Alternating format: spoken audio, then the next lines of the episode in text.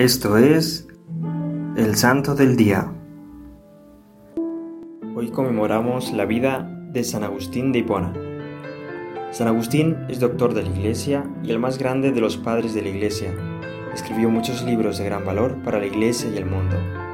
Nuestro santo nació el 13 de noviembre del año 354 en el norte de África. Su madre fue Santa Mónica.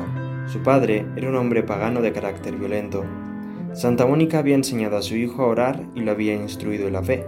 San Agustín cayó gravemente enfermo y pidió que le dieran el bautismo, pero luego se curó y no se llegó a bautizar. A los estudios se entregó apasionadamente, pero poco a poco se dejó arrastrar por una vida desordenada. A los 17 años se unió a una mujer y con ella tuvo un hijo, al que llamaron Adeodato. Estudió retórica y filosofía. Compartió la corriente del maniqueísmo la cual sostiene que el espíritu es el principio de todo bien y la materia el principio de todo mal. Diez años después abandonó este pensamiento. En Milán obtuvo la cátedra de retórica y fue muy bien recibido por San Ambrosio, el obispo de la ciudad. Agustín, al comenzar a escuchar sus sermones, cambió la opinión que tenía acerca de la Iglesia, de la fe y de la imagen de Dios. Santa Mónica trataba de convertirle a través de la oración, lo había seguido a Milán quería que se casara con la madre de Adeodato, pero ella decidió regresar a África y dejar al niño con su padre. Agustín estaba convencido de que la verdad estaba en la iglesia, pero se resistía a convertirse. Comprendía el valor de la castidad, pero se le hacía difícil practicarla, lo cual le dificultaba la total conversión al cristianismo. Él decía, lo haré pronto, poco a poco, dame más tiempo. Pero ese pronto no llegaba nunca. Un amigo de Agustín fue a visitarlo y le contó la vida de San Antonio, la cual le impresionó mucho. Él comprendía que era tiempo de avanzar por el camino correcto. Se decía, ¿hasta cuándo? ¿Hasta mañana? ¿Por qué no hoy?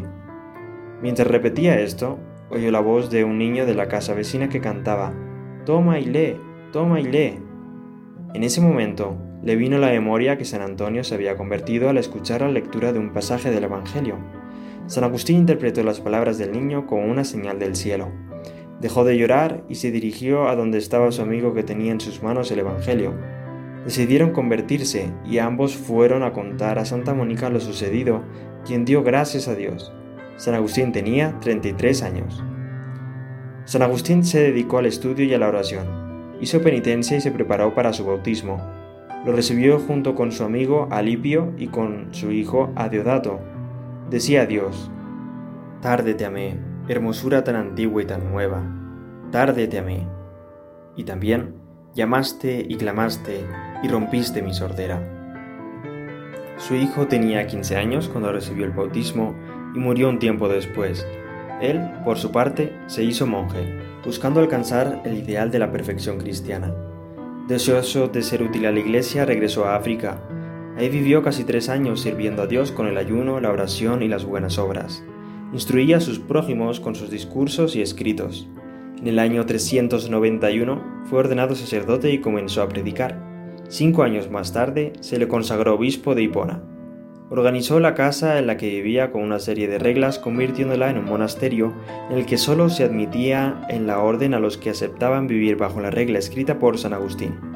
Esta regla estaba basada en la sencillez de vida. Fundó también una rama femenina. Fue muy caritativo, ayudó mucho a los pobres, llegó incluso a fundir los vasos sagrados para rescatar a los cautivos. Decía que había que vestir a los necesitados de cada parroquia. Durante los 34 años que fue obispo defendió con celo y eficacia la fe católica contra las herejías. Escribió más de 60 obras muy importantes para la Iglesia, como las Confesiones y la Ciudad de Dios. Los últimos años de la vida de San Agustín se vieron turbados por la guerra.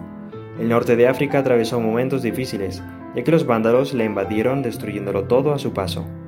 A los tres meses, San Agustín cayó enfermo de fiebre y comprendió que ya era el final de su vida.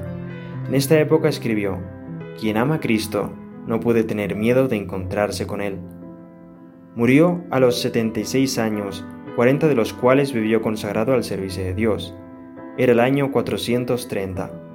Con él se llega a la posteridad el pensamiento filosófico-teológico más influyente de la historia. En San Agustín vemos cómo Dios nunca abandona al pecador, sino que con su gracia no cesa de llamarlo a la conversión y a la santidad de vida. San Agustín, buscador de la verdad, gran santo y sabio por su humildad y docilidad al Espíritu, es también ejemplo de fidelidad a Cristo y a la Iglesia, viviendo irreprochablemente la castidad tras haberle entregado al amor todo su corazón. Te invitamos a acercarte el día de hoy a recibir el sacramento de la confesión, haciendo el firme propósito de no volver a pecar más y llevar a partir de ahora una vida santa. Oremos.